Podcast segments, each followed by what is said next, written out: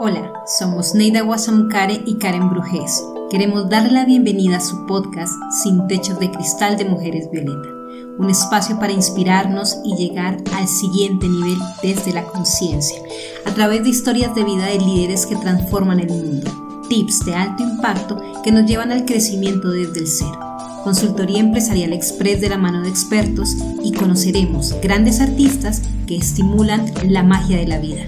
Deseamos disfruten nuestro episodio. Muy, muy buenas tardes para todos quienes en este momento se están conectando.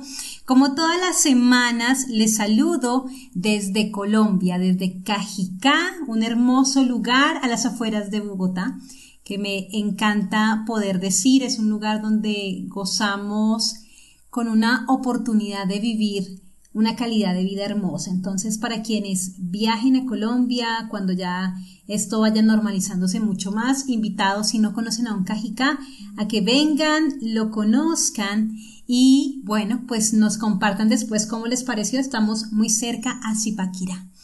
Les saluda Karen Brujés. Soy la fundadora y directora general de Mujeres Violeta una empresa colombiana que trabaja por la igualdad de género y el crecimiento de las mujeres. Lo que hacemos es transformar narrativas, generar acciones de alto impacto y de inspiración para que tanto las personas como las empresas puedan vivir en su cotidianidad cómo podemos abordar y cómo podemos trabajar la igualdad de género. El día de hoy Estoy esperando que ya eh, ingrese nuestra querida y adorada compañera Neida, que ya en unos minutitos estará con nosotros. Ustedes saben que ella se encuentra en España. Así que, bueno, vamos a ir mientras inicia, mientras ingresa Neida. Voy a comentarles que el día de hoy tenemos tres invitados, invitados que nos van a permitir. Nuestra primera invitada nos va a entregar tips de alto impacto para el crecimiento personal y van ustedes a escuchar cómo es posible poder vincular la profesión con el coaching y ser muy eh, poderosos y darle una mirada muy potente a los procesos de transformación personal, de crecimiento personal. Nuestro segundo invitado, él se conecta desde Ecuador, nos va a estar contando cuál ha sido su eh, clave o como esas herramientas que le ha permitido en esta pandemia ir creciendo.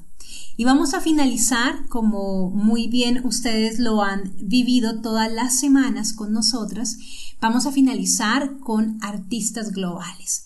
Es, eh, él vive generalmente en Estados Unidos, en este momento se encuentra en Colombia, pero nos va a contar cómo nos, eh, cómo sus proyectos, tanto en el arte como en la música, nos llenan y nos conectan con la magia de la vida. Mi querida Neida, ¿cómo estás? Hola, bien. ¿Tú cómo estás, mi amor? Muy bien. Muy bien. Qué bueno. ¿Qué tal ha estado tu semana? Bueno, muy descansada, muy bien, sí. Y muy contenta porque ya mañana voy a ver a mis, a mis chicas, a mis chicos. Qué, qué lindo. Bueno, ¿cómo te fue, Neida, con la segunda dosis de la vacuna? Bueno, mira, la segunda dosis tuve algunos, um, algunos síntomas que no tuve con la primera, o sea, tuve como, este, así como una gripe, pues como, como revuelta con mucha, mucho, eh, ¿cómo se llama esto? Mucho, eh, pues mucho moco, mucha, ¿no? En la nariz y un poco de, de malestar en el sentido de que me sentía como, como con baja energía y un poco de estornudo, mucho estornudo, todos. Eso me pasó tres días, pero no me dio fiebre, no me dio dolores musculares, no me dio ninguna otra cosa de estas que dicen que puede dar. Así que nada, al final eh, fue una historia ahí de, de eso, de la vacuna. Bueno. Pero por lo demás estoy perfecta. No, pues maravilloso. O sea, es decir, ¿recomiendas la vacuna Neida? Totalmente, mira, yo considero que la vacuna es imprescindible. Es imprescindible para que la gente primero para la seguridad de uno mismo y, la y, uno estar seguro que uno no está contaminando a otros. Y, bueno, y, lo que se ha visto en todos estos países es que la mortalidad, sobre todo la mortalidad por el virus, ha descendido, pero bueno, a menos de, un tercio. A menos de un tercio. Y sigue descendiendo porque ya aquí van por 27, casi 27 millones de personas vacunadas y, y bueno, eso por un lado. Por el otro lado, también las personas que llegan a tener el virus estando habiendo estado vacunadas, pues lo que se ha visto es que es muy leve. Los síntomas y todo lo pasan muy leve. Entonces, definitivamente hay que vacunarse y para ayudar a, la, a, todo, a la comunidad en general, a la familia, a todo el mundo, a que uno no esté en esta situación tan complicada. Bueno, pues es, esto es importante podérselos comunicar a quienes nos están escuchando en este momento en el programa de radio, pero también para quienes van a escucharnos en el podcast, porque son apuestas de vida y son decisiones conscientes y poderles también a ustedes compartir cómo le ha ido a Neida con la vacuna, consideramos es importante para lo que trabajamos en nuestro programa Sin Techos de Cristal, que es la ampliación de la conciencia y allí tiene elementos de Ampliamos la conciencia en la medida en que vamos teniendo más conocimiento. Entonces, yo quiero ya no dar tanto preámbulo y quiero, darle un gran saludo y una bienvenida a Paola Avilán. Ella es coach ontológico en nivel ACC y ahorita nos vas a compartir qué significa porque no lo conocía y es bióloga con un máster en sostenibilidad. Es experta en procesos de crecimiento personal, de familia y de pareja. Es mentora y formadora de coaches. Trabajo, eh, eh, su trabajo está enfocado en procesos de aprendizaje y gestión del ser a partir del coaching, la biología cultural y las conversaciones colaborativas. Bienvenida, eh, Paola Avilán. Hola Karen, muchísimas gracias por esa bienvenida. Un gusto estar aquí hoy acompañándolas. Acompañándolos a todos. Neida, ¿cómo estás? Muy encantada de conocerte, Paola, y me gusta mucho que estés aquí. Gracias. Bueno, Paola, cuéntanos más acerca de ti. Cuéntanos desde el coaching, como, primero cómo llegaste a ser coach y en qué te especializas.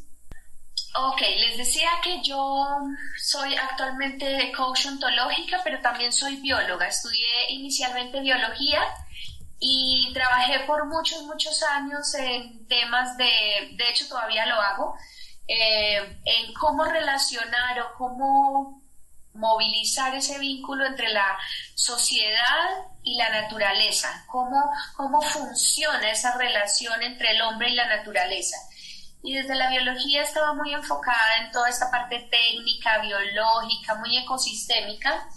Y, y, a medida de los años me fui adentrando, digamos, en este tema y me di cuenta que, que el trabajo más profundo tiene que estar justamente en el ser humano, en cómo somos seres humanos, en qué nos mueve como seres humanos a relacionarnos de la manera en que lo hacemos eh, por ejemplo, con el medio ambiente, por ejemplo, con lo que comemos, por ejemplo, con, con lo que usamos, con todos nuestros hábitos de consumo.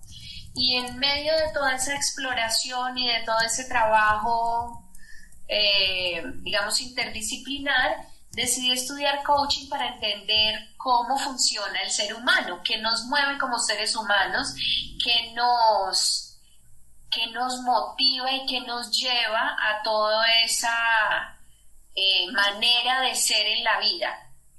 Entonces hoy en día lo que hice fue integrar estas dos profesiones, en las dos eh, soy profesional, entonces, eh, y luego la junté con la biología cultural y actualmente lo que hago es eso, acompañar tanto a personas en procesos personales como a empresas, algunas organizaciones o a comunidades en algunos territorios de Colombia principalmente a hacer estos procesos de, como de mejoramiento, de encontrar su poder personal, de encontrar su dignidad, de, de saber en realidad como seres humanos qué es lo que nos mueve. Y, y pensamos que nos mueven cosas muy sociales, si lo digo, muy em, externas, y en realidad lo que nos mueve es lo que somos biológicamente hablando, es lo que somos como seres vivos y es lo que hacemos en la relación con los otros.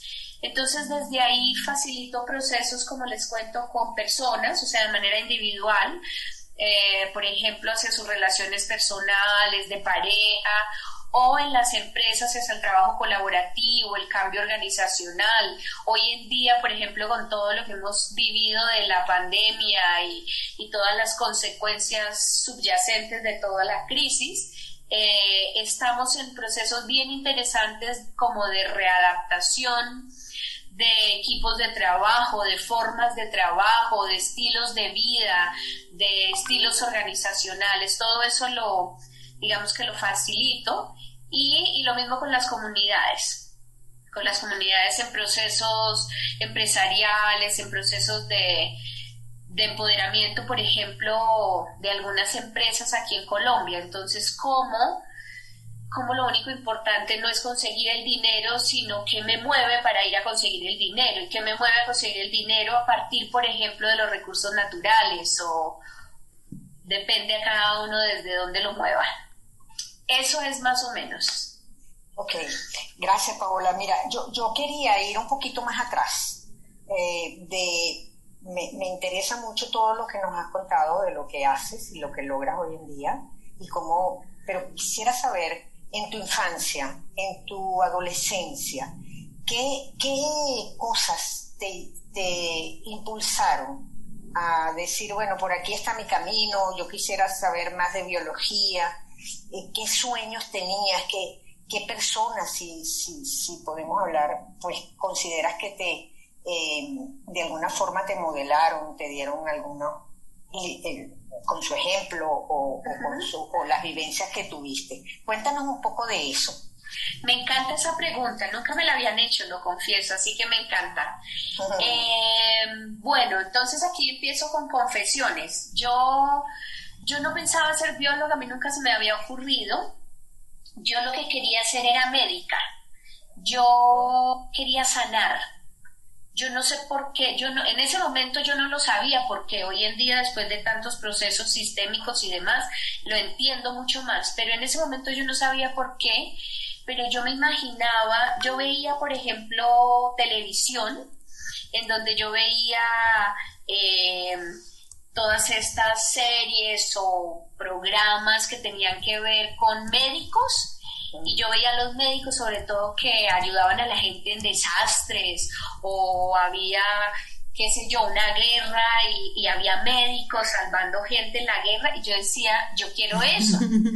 Yo siempre me imaginaba como ayudando a la gente que estaba enferma, como ayudando a la gente que estaba mal, como, como ayudando a la gente a sanar. Y entonces lo primero que quise estudiar en realidad fue medicina. Yo de hecho entré a estudiar medicina, hice como un semestre de medicina y no, y se alcancé a hacer como dos semestres de medicina y me retiré por, por una razón, eh, está muy chévere la pregunta porque no había caído en cuenta de eso hace rato. Y una de las razones por las que yo no quise seguir estudiando medicina, yo dije, bueno, entonces, ¿por dónde me conecto con la gente, con la vida, con todo esto? Pero la razón fue porque, porque en medicina uno estudia mucho y yo no tenía vida social. Y para mí era muy importante el relacionamiento con la gente. Yo decía, no puede ser que uno queriendo trabajar con la gente pierda justo eso la, la capacidad de relacionarse con la gente.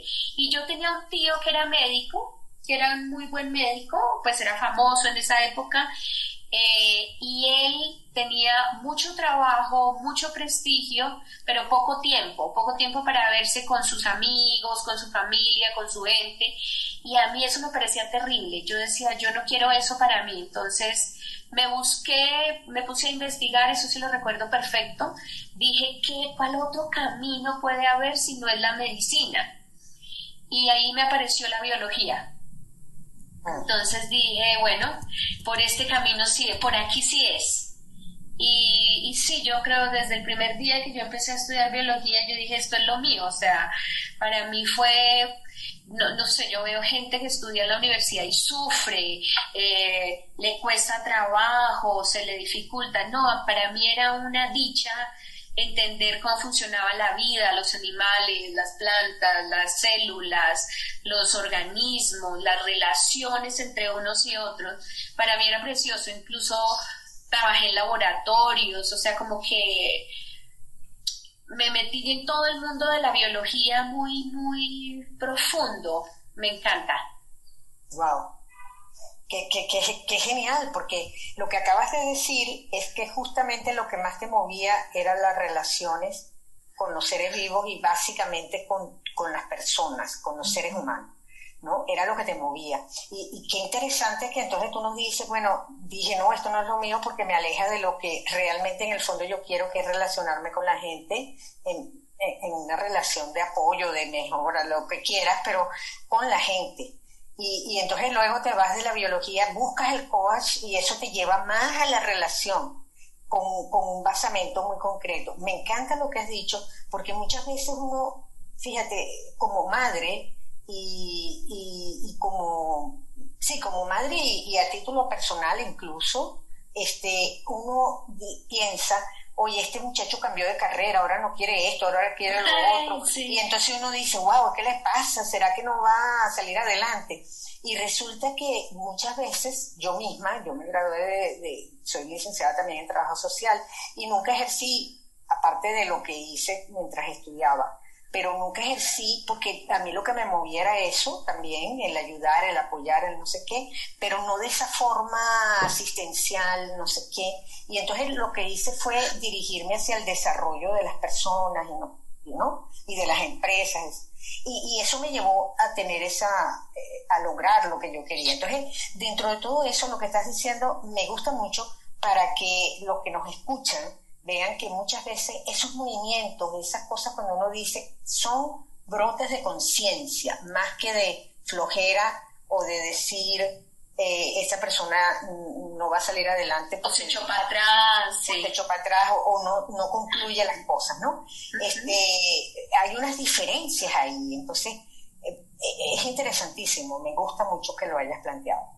Gracias. Genial, gracias a ti, me encantó la pregunta. En, en, ese sentido, Paola, cuando tú nos, que también a mí me gustó mucho la pregunta, Neida, que le, que le haces a Paola, porque es entender el, como, como el origen, ¿no? La, la raíz. Hoy en día, cuando tú trabajas con individuos, cuando tú mezclas, o sea, vinculas la biología con, con estos, con los procesos de coaching, ¿qué es lo que estás encontrando en el ser humano? O sea, ¿qué es lo que has encontrado en las personas con quienes las has acompañado en, el plano biológico. Ok, bien. Voy a dar una respuesta que la he pensado, eh, es algo que he venido pensando hace casi un año, em, que es donde estoy desarrollando toda, como digamos, una teoría de esto que me preguntas justamente, y es que mm, la, la, teoría que tengo hoy tiene que ver con que creo que los seres humanos olvidamos lo que nos hizo humanos.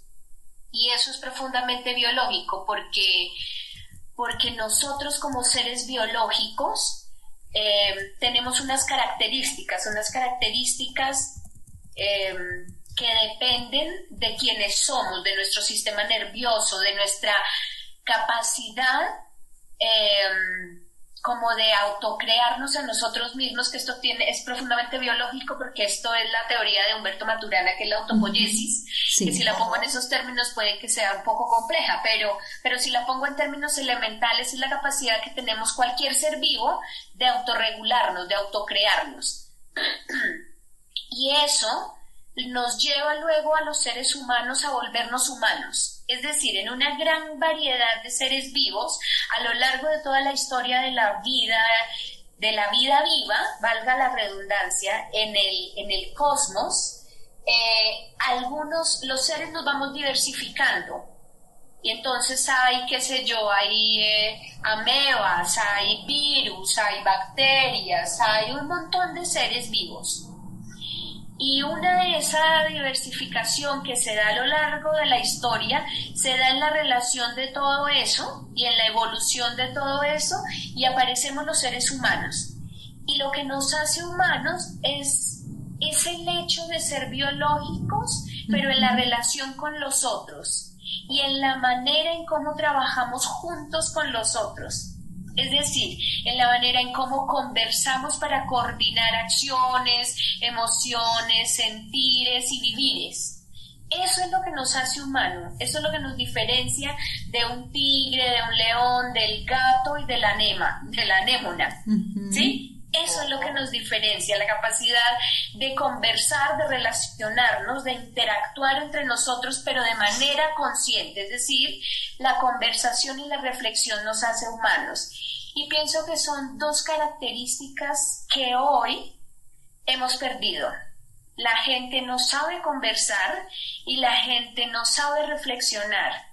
Por consiguiente, eh, pienso que hemos perdido la humanidad en los seres humanos, lo cual es tremendamente duro de decir porque, porque nos lleva a otras reflexiones que son mucho más profundas y es en dónde perdimos eso, cómo llegamos a perderlo, en qué relaciones lo perdimos, porque además nos constituimos día a día en quienes somos, en las relaciones que tenemos con otros. Entonces, ¿en qué momento empezamos a perder esa humanidad, en qué momento perdimos la capacidad de conversar, en qué momento perdimos la capacidad de parar y reflexionar y decir, espérese, ¿qué es lo que está pasando?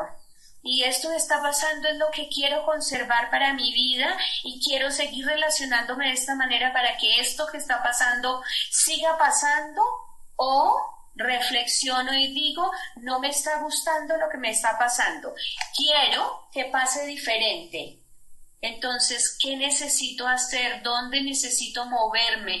¿Qué reflexión tengo que hacer? ¿Con quién puedo conversar? ¿Y desde dónde voy a conversar con ese otro o con esos otros? Para conservar lo que quiero conservar o para salir de donde quiero salir. Porque lo que nos pasa como seres biológicos es que vamos día a día eh, creando y manejando nuestro propio nicho. El ecosistema en donde vive cada uno es un nicho y hacemos el nicho de acuerdo a lo que queremos. Por eso queremos tanto a los zapatos viejos, porque ya están amaestrados. Eso hacemos con todo, con el zapato, con la comida, con el trabajo, con el dinero. Entonces, por ejemplo, yo lo hablo en las Em, en mis procesos, por ejemplo, empresariales. Bueno, si no estamos generando los resultados que queremos, ¿por qué seguimos andando con el zapato viejo? ¿Cómo cambio el zapato? ¿O lo que tengo que cambiar es el caminado? ¿O lo que tengo que cambiar es la media? ¿O lo que tengo que cambiar es el zapato? Lo que no hay es el resultado. No tengo que cambiar el resultado. Tengo que cambiar todas las relaciones que me llevan a ese resultado. Ok, excelente. Mira, me encanta que hayas nombrado a Manturana porque, bueno, se nos acaba de morir. Ay, todavía estoy en duelo yo. Y yo sí, y yo también. Y entonces, eh, vaya en, en, honor a Manturana, que, que nos planteó esta cosa maravillosa de la conversación, la relación, y que eso nos diferencia definitivamente de todos los demás seres de los demás seres vivos, ¿no? Así es. Entonces, este, dentro de eso, y, la capacidad de reflexión, y, dentro de eso, eh, eh, yo, yo mm, eh, como decía también Einstein, ¿no? Si estamos, queremos, queremos tener resultados diferentes, pero seguimos haciendo las cosas de la misma forma, ¿cómo lo vamos a lograr? ¿No? Este, si eso fuese, si eso es así. esa capacidad de reflexión hay que usarla para, para pensar en lo que tú acabas de decir, que me parece muy valioso. ¿Qué necesitamos cambiar? ¿Qué necesito hacer diferente para que los resultados al final sean diferentes en un momento determinado? ¿no? Ir, es como, lo que pasa es que como estamos acostumbrados, incluso la medicina, este, la medicina occidental, la medicina alópata, va y trabaja el síntoma y no trabaja la causa, lo que está buscando es, cambiar el resultado sin eh, reflexionar en qué es lo que está, qué estoy haciendo para originar eso. Y yo creo que ese aspecto tú lo tocaste ahorita y, quisiera profundizar un poco sobre eso, porque tiene que ver un poco con la cultura nuestra occidental, tiene que ver incluso con eh, el, planteamiento religioso de que en un momento determinado a uno le pasan las cosas y uno es como que, bueno, le pasan porque, porque sí, y, eso nos va alejando de asumir la responsabilidad, la autorresponsabilidad de que estas cosas que me pasan, yo tengo que ver con eso, ¿no? A lo mejor hay otra, es multivariable, multifactorial y hay algunos aspectos que yo no, no tienen que ver conmigo o que están, este, digamos, más alejadas de mí. Pero hay mucho de lo que me pasa, sea enfermedad, accidente, este, eh, lo que sea, las cosas buenas también, eh, em, eh, lo que me pasa tiene, yo tengo una participación en eso y, tengo una participación que lleva, bueno, sabemos hoy en día lo, que hemos estudiado la cosa social, que tiene hasta 10 años de consecuencia, pues, o sea, lo que hacemos hoy tiene hasta 10 años de consecuencia en nuestra salud, en nuestra riqueza, en nuestra capacidad de X. De, mejorar eh, las enfermedades o lo que sea. Entonces, dentro de eso, es muy interesante lo que tú planteas y lo que has estudiado y cómo lo has ido relacionando. Me encanta, creo que, que, nos puedes dar muchas luces sobre cómo, este, cómo hacerlo, porque has ido como concatenando cosas que son muy, muy interrelacionables, pero que no muchas veces se relacionan. Y sobre eso me gustaría que conversaras un poco más. Sí, es que me da risa porque te entiendo cuando lo dices, porque la gente dice, ¿usted dónde sacó eso? Y es como que ha tocado de, de un montón de cosas. Sí, mira, eh, con esto que mencionas hay varias cosas a traer que son muy importantes. Lo primero es que vuelvo a la biología y a la pregunta de Karen, y es que biológicamente tenemos una característica y es que somos seres determinados estructuralmente. ¿Qué quiere decir eso? O sea, la característica de los seres humanos se llama determinismo estructural, para que lo busquen, para que investiguen. Tiene que ver igual con Humberto Maturana, con la Escuela Matrística de Chile, con la que vengo estudiando hace algunos años. Em, pero lo que quiero mostrarles es que somos o estamos eh, em, determinados en nuestra estructura, es decir, que nosotros, por ejemplo, Neida dice lo que dice, pero ella no determina lo que yo escucho. Lo que yo escucho lo determino yo de acuerdo a quién soy yo, de acuerdo a mi historia. Por ejemplo, si yo le hablo a miles de biólogos que hay, colegas biólogos que tengo, que no han estudiado nada de lo social, seguro lo que yo digo no me lo entienden porque no depende de que yo lo diga, depende de lo de quién ellos son. Sí, depende del paradigma, ¿no? claro, depende de todo, de su historia, de sus juicios, de sus creencias. Mm. Tú nombraste dos elementos bien importantes que son la cultura y la religión. Sí. ¿Sí? Son elementos importantes porque la cultura es la red de conversaciones en donde una comunidad convive y comparte. Entonces creen en una verdad como si hubiera una única verdad. Y resulta que como somos seres determinados estructuralmente, hay tantas verdades como seres humanos. ¿Qué quiere decir eso? Que cada uno tiene una única posibilidad de actuar y de vivir frente a un hecho que depende única y exclusivamente de cada uno en la relación con los otros, pero es de cada uno. Es decir, somos absolutamente eh, gestores, motores, arquitectos de nuestra vida, 100%, de acuerdo a quienes somos. Entonces, no, cuando hacemos algo que no es lo que queríamos que pasara, no es que lo hagamos mal, es que lo hacemos de la única manera que sabemos hacerlo. Es que lo hacemos de la única manera posible para cada ser humano. Por eso es tan importante poder entender que la única manera de la convivencia humana es, es juntos, es de manera colaborativa, porque como cada uno solo sabe hacerlo a su manera, necesitamos compartir, coordinar acciones, conversar y poder tener la posibilidad y la capacidad de decir, por ejemplo, Neida, qué bueno que me lo traes porque eso yo no lo había pensado. Qué bueno porque puedo cambiar de opinión. Qué bien porque ahora puedo hacer diferente. Qué bueno porque puedo pensar diferente. Solo así puedo en realidad cambiar cosas. Por eso tanta gente fracasa, lo voy a poner desde ahí, en esto que tú dices de que dice yo quiero hacer un cambio, yo quiero hacer un cambio y no lo logra. Ese fracaso, si lo llamáramos fracaso, para mí no es un fracaso, es un aprendizaje, pero lo pongo desde allí para, para traer fuerte lo que quiero decir y es que para muchos es fracaso porque en realidad Em, la meta o el resultado está solamente ahí, en la meta y en el resultado, y no en lo que va desde atrás, no en lo que para esa persona o para esa persona y su comunidad, para esa persona y su familia, para esa persona y su entorno, representa en términos de, de sí mismo, de su historia, de lo que va a generar, de quién está haciendo. Por ejemplo, hoy en día con la vacuna que te preguntaba Karen al inicio, te la pusiste, no sé qué, mucha gente dice, no, yo no me la pongo. Bueno, uno tiene derecho a tener sus dudas, por ejemplo, pero no se trata solo de uno, se trata de que somos una especie. Mm. es justo lo que tú dijiste, se, trata de que estamos juntos.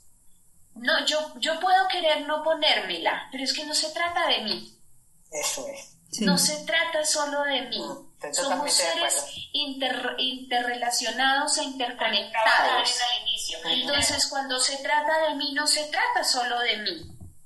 Yo tomo la decisión y actúo, pero yo no actúo solo por mí, actúo con otros. Y lo que me mueve al final no es lo que me pasa solo a mí, sino lo que me pasa en la relación con los otros. Eso es. esto, esto está muy, muy interesante, Paola.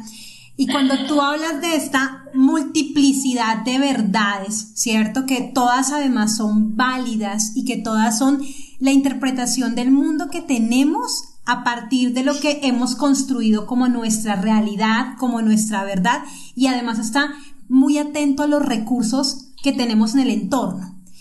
Aquí la pregunta va en tu proceso eh, de, de acompañamiento empresarial, ¿cómo logras que las personas con todas estas diferencias puedan llegar a consensos? Ah, genial. Ah, qué buena pregunta, me encanta.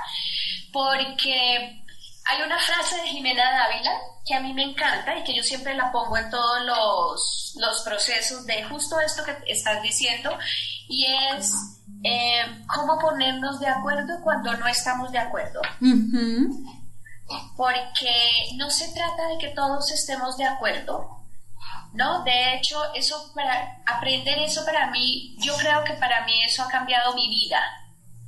Porque antes, por ejemplo, yo tengo un esposo, dos hijos, y antes con mi esposo queríamos estar de acuerdo.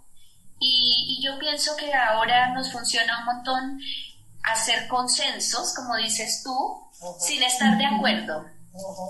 ¿Sí? Yo no estoy de acuerdo en cosas que él piensa y no tengo por qué estarlo. Ah. Y él no está de acuerdo conmigo en cosas que yo pienso y que yo siento y que a mí me pasan y no tiene por qué estarlo. Lo que sí tiene que pasar en la relación es que tengamos la capacidad de validar lo que el otro está diciendo. De ver que lo que él dice y siente es válido para él. Y lo que yo digo y siento es válido para mí y en medio de eso está la relación. No se pone en juego él, no me pongo en juego yo. Lo importante no somos ni él ni yo, lo importante es la relación. ¿Y para dónde vamos juntos como pareja? Como papás, como pareja, como socios, como todos los proyectos que tengamos. Funciona igual en una empresa. Eh, no se trata de que, de que pierdan la independencia o la autonomía, pero cuando estamos hablando de empresa, ustedes lo saben, trabajan también en eso, eh, hay una misión por la que ir en la empresa, hay un objetivo común. Ese objetivo común tiene que ser la base de la relación, no el salario, mm. todo eso tienen que ser valores agregados. Y el consenso no está en el salario, el consenso no está ni siquiera en las actividades, el consenso no está en el horario de trabajo, no está en el cargo. El, consenso está en la relación entre todos. Y lo que nos une, yo a veces pongo de dibujo la telaraña, que es la mejor eh, gráfica natural pues de una red. La, la riqueza no está en los puntos de la telaraña, sino en los hilos. Y en el camino que se hace por los hilos, ¿no? Exacto, en, todos los, no, los, los caminos que yo Las tengo posibilidad de armar, exactamente, y todo lo que yo puedo mover, ahí está el consenso. Y es precioso uno poder estar de acuerdo en una empresa cuando no están de acuerdo. Cuando, por ejemplo, ahora estamos trabajando con una empresa que nos decía, pero es que a mí no me gusta la manera de ser de Pepita Pérez, que es la jefe, es una de las jefes. Y yo decía, bueno, genial, díselo, conversen y digan en qué no están de acuerdo, para que ya sepan que es válido para ti y que no, y que te sirve en la relación y que no. Y ahí puede haber consenso sin que haya acuerdo, sin que estemos de acuerdo. Eso yo creo que libera muchísimo eh, los sentimientos de culpa, las cargas, los conflictos, libera muchísimas cosas en las relaciones de la gente. Porque creemos que tienen que ser las cosas de una forma, porque creemos que tenemos que pensar lo mismo, porque creemos que tenemos que llegar siempre a estar de acuerdo. Y entonces, como tú dices, y entonces eso nos crea conflicto, culpa, rabia, montones de cosas que después nos cuesta mucho resolver. Y hay una gran diferencia allí en si lo converso o no, porque yo puedo no estar de acuerdo con, por ejemplo, mi papá, mi papá es un acelerado, eh, él llama y él no saluda sino nena, entonces mire, pensé que no sé qué, no sé qué, no sé qué, sí, él es re acelerado, intenso, eh, del típico hacedor, así que hace, hace, hace, hace, hace, bueno, ese es mi papá.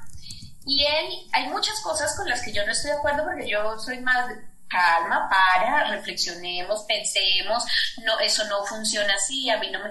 No, pero yo no dejo que él hable y hable y hable, como loco, así como a 2.500 por hora, ¿no? Y de pronto le digo, ¿acabó? Me dice, sí, yo listo. Entonces, de los cinco puntos, yo no estoy de acuerdo en el 1, en el 3 y en el 4. Los otros dos, todo bien. Entonces, quiero que lo sepa porque no, no, yo no voy a hacer esto y esto, pero podemos negociar esto y podemos funcionar en tal cosa. Pero hay una conversación de por medio, porque ¿qué es lo que pasa generalmente? Y es que la gente no conversa. Entonces la gente escucha y se siente obligado a hacer uno, dos, tres, cuatro y cinco porque era mi papá. Y luego no lo hace, se siente culpable, va y habla con la pareja y entonces yo no sé qué hacer y entra en un conflicto y luego entonces el papá llama y pide explicaciones que por qué no hizo y ahora yo cómo le digo, será que no le digo, pero será que la embarré y se genera una brecha en la relación. Porque no hubo conversación. Lo único que tiene que haber de por medio es una conversación. Entonces, eso es está muy, muy poderoso, Paola, porque lo que nos, entonces lo que nos permite unirnos y que nos, nos eh, como que nos corta la distancia entre las realidades son los consensos a través de las conversaciones. Así es. Si no hay conversación, no hay relación. Cuando se acaba una relación es porque se acabó la conversación. Maravilloso. Bueno, Paola, cuéntanos porque esto estuvo muy potente, nuestro espacio, esta entrevista contigo. Y de seguro quienes nos están escuchando van a querer seguir sabiendo de ti, de lo que haces, de, de, tu, de tus procesos de acompañamiento em, individual y también empresarial. Así que compártenos eh, las redes sociales o donde te podemos ubicar. Claro, claro que sí. Eh, me pueden ubicar en Instagram. Mi, mi, usuario de Instagram es arroba par. Yo me llamo Paola Avilán Rey, entonces par.coach. Par.coach es mi usuario de, de Instagram. Y eh, bueno, en Facebook también existo como Pau Avilán. Si me quieren buscar en Facebook también estoy como Pau Avilán. Eh, en cualquiera de las dos me encuentran. Y si definitivamente me buscan y me buscan y no me encuentran, me buscan por Mujeres Violeta y ahí alguna, por supuesto. ustedes hará el link. Algo hacemos. Claro que sí. Paola nos quieres dejar el día de hoy con la canción de este man y Natalia Lafourcade caótica belleza ¿por qué? Eh, esa, canción me identifica un montón porque me conecta con, con el caos para mí es la vida misma. A, la gente en general no le gusta el caos, a mí me encanta porque el caos es movimiento y la vida es movimiento. Entonces, caótica belleza es ese espacio en donde yo puedo parar, reflexionar y estar en la mitad del caos disfrutando la vida. Bueno, muchísimas gracias, Paola. Neida, no sé si quieras eh, decirle algo para el cierre. Quiero decirte que estoy muy agradecida. Me gracias también. Me encanta. Espero que tengamos algunas otras conversaciones. Sí, súper chévere. Claro que sí, yo encantada. A mí también me encantó. Además, me recuerda mucho a una persona que conozco bastante y, tu físico me recuerda mucho. Dije, ay, pero es que se parece mucho. ¿en serio? Sí, sí, sí, sí. bueno, me encanta todo que, que, hayas estado. Muchas gracias. Gracias, gracias también. Yo quedé feliz también. Espero que eh, sea la primera, pero no la última. Así es, no va a ser la última. Bueno, en este momento vamos a escuchar eh, Belleza, Caótica Belleza de este la Furcade, 30 segunditos, mientras empezamos nuestro segundo espacio que es de crecimiento empresarial. Así que disfruten la canción mientras damos inicio.